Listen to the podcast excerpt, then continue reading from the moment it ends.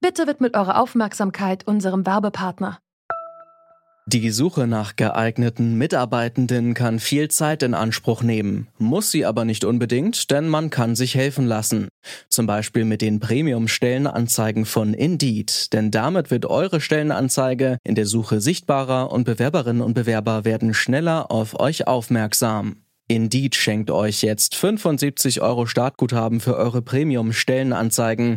Klickt dazu auf den Link in den Show Notes. Es gelten die AGB. Wir erwarten uns davon einen wesentlichen Schub für Wettbewerb. Und das brauchen wir in einer Zeit, in der wir die Energiewende und die Verkehrswende aus klimapolitischen Zielen voranbringen wollen.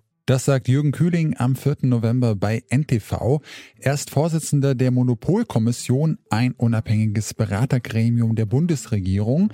Die Kommission wünscht sich in Deutschland mehr Wettbewerb auf der Schiene und will deshalb die Deutsche Bahn in zwei Unternehmen aufspalten. Eines, das für den Güter- und Personenverkehr zuständig ist und eines, das sich um das Schienennetz kümmert. Die Idee ist allerdings umstritten. Auch die Ampelparteien sind sich noch nicht einig, wie es mit der Bahn weitergehen soll. Wir fragen uns deshalb heute, sollte der Staat die Deutsche Bahn zerschlagen? Mein Name ist Janik Köhler. Hi.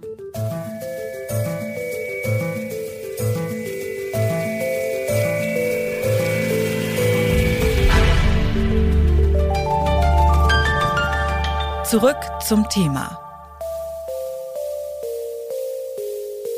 Neu ist die Idee nicht. Schon 1994 war in der Bahnreform geplant, den Staatskonzern Deutsche Bahn aufzuspalten.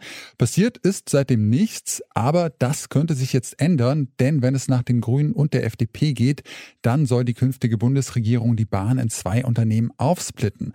Das berichtet der Spiegel. Unterstützung kommt auch von vielen Verbänden, der Fahrgastverband ProBahn, die Lokführergewerkschaft GDL und die Verbraucherzentrale Bundesverband haben sich alle für eine Teilung ausgesprochen. Aber es gibt auch Gegenstimmen. Zu denen gehört das Aktionsbündnis Bahn für alle, dem zum Beispiel der Bundesverband Grüne Jugend und die Gewerkschaft Verdi angehören.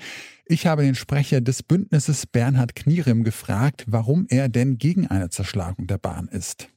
Ja, wir sehen einfach, dass die Bahn schlechter wird, dadurch, dass das Ganze zerstückelt wird, Abläufe nicht mehr so elegant sind. Und das ist tatsächlich nicht nur unsere Idee, die wir so in unserem Kopf entwickelt haben, sondern es gibt tatsächlich Beispiele aus anderen Ländern. Also die Schweizer haben sich das vor acht Jahren durchgerechnet. Die haben ein integriertes System, so wie wir uns das für Deutschland vorstellen würden.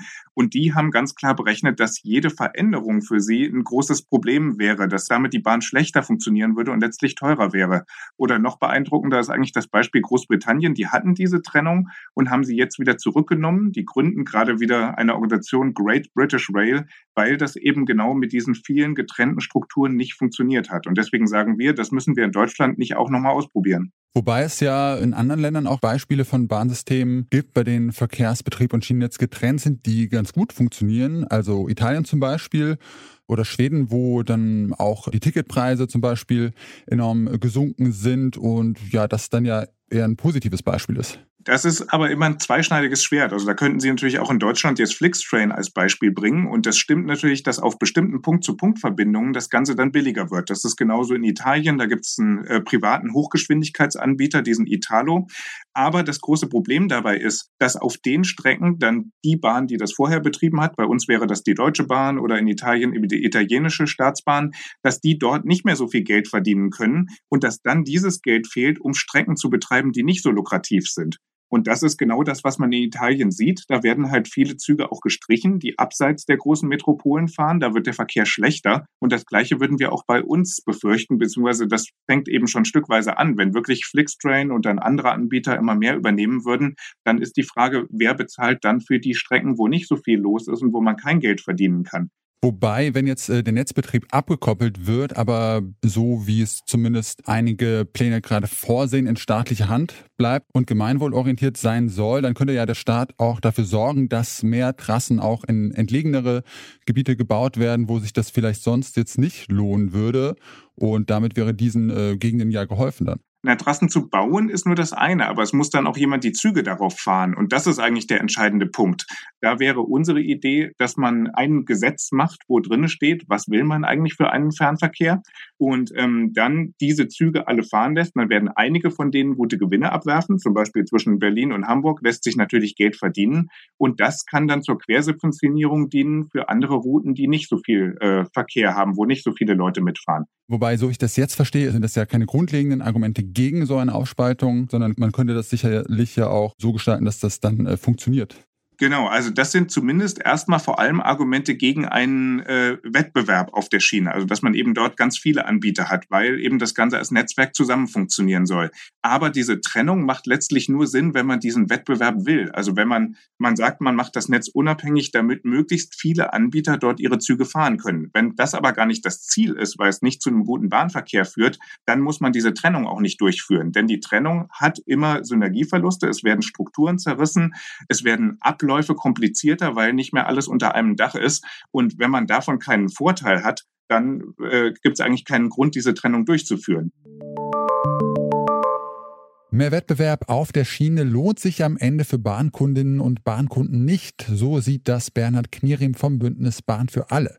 Christian Böttger sieht das anders. Er ist Verkehrsforscher an der Hochschule für Technik und Wirtschaft Berlin und geht davon aus, dass mehr Wettbewerb für sinkende Preise und einen besseren Service sorgen würde. Die Bahn zu zerschlagen hätte seiner Meinung nach aber noch mehr Vorteile. Die Hoffnung wäre eben auch, dass wir also doch klarere Regeln haben und mehr Effizienz haben in der Bewirtschaftung der Infrastruktur. Also der Bund hätte den Vorteil, dass er eben viel einfacher auch Geld bereitstellen könnte für die Infrastruktur. Das ist ja auch geplant. Und zurzeit ist es so, dass jeder Pfennig eben immer genau geprüft werden muss von der EU-Kommission, weil eben immer geprüft werden muss, ob der wirklich auch in der Infrastruktur bleibt oder ob er nicht doch irgendwie im Konzern versickert und dann irgendwo bei einer anderen Konzerngesellschaft landet, was also nach EU-Recht nicht ohne weiteres zulässig ist. Könnte es dann nicht auch ähm, die Folge haben bei so zwei eigenständigen Unternehmen, dass die äh, zuallererst für ihre schwarzen Zahlen arbeiten und nicht ein besser funktionierendes äh, Bahnverkehrsnetz als Ziel haben? Ja, das ist natürlich richtig. Aber wir haben natürlich schon die Überlegung, dass man sagt, dass eigentlich ja unsere Marktwirtschaft darauf beruht, überall da, wo ich Wettbewerb zulasse und zulassen will, dass es dort natürlich darum geht, dass Betriebe Gewinne machen. Und das wäre bei den Betreibergesellschaften so. Aber ich würde eben eine klare Trennung vornehmen, dass man sagt, die Betreibergesellschaften, die im Wettbewerb stehen, die sollen Gewinne machen. Und die Infrastruktur, die ist staatlich und die soll keine Gewinne machen.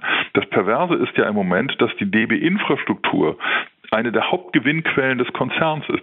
Und ähm, das heißt, dass die Gewinne, die in der Infrastruktur erzielt werden, in den letzten Jahren tatsächlich verwendet wurden für andere Konzernteile und eben nicht für das öffentliche Wohl und für das öffentliche Interesse an einer funktionierenden Infrastruktur. Und genau das würde also mit einer solchen Trennung behoben werden, dass damit sichergestellt wird, dass die DB Netz AG eben nicht mehr der Gewinnmaximierung unterliegt, sondern dass man sagt, die muss mit ihrem Geld auskommen, äh, also die muss eine schwarze Null schreiben schreiben oder so.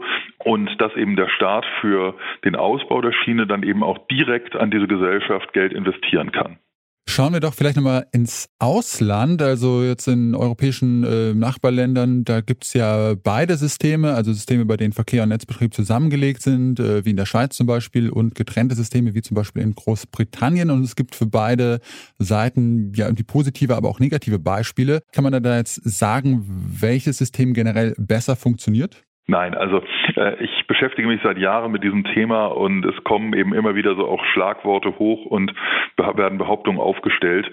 Jedes Land hat eben doch sehr eigene Voraussetzungen. Großbritannien zum Beispiel hat man ja vor 25 Jahren diese komplette Trennung durchgeführt, aber zum Beispiel mit der Besonderheit, dass Großbritannien eben damals ein komplett heruntergekommenes Netz hatte.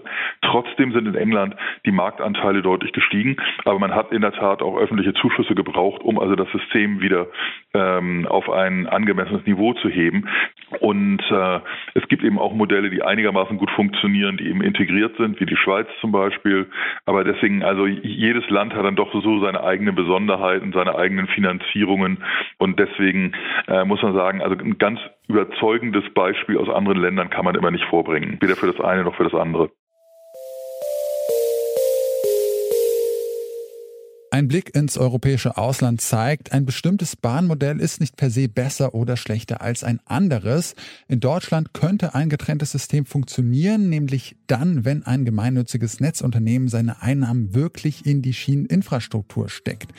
Kritikerinnen und Kritiker befürchten allerdings, mehr Wettbewerb zwischen privaten Bahnunternehmen könnte dafür sorgen, dass der ländliche Raum noch schlechter angebunden ist als bisher. Das war's von uns für heute. An dieser Folge mitgearbeitet haben Charlotte Thielmann, Alina Eckemann, Charlotte Müller, Mara Muck und Jonas Nikolik. Chef vom Dienst war Anton Burmester und mein Name ist Yannick Köhler. Ich sage ciao und bis zum nächsten Mal. Zurück zum Thema vom Podcast Radio Detektor FM.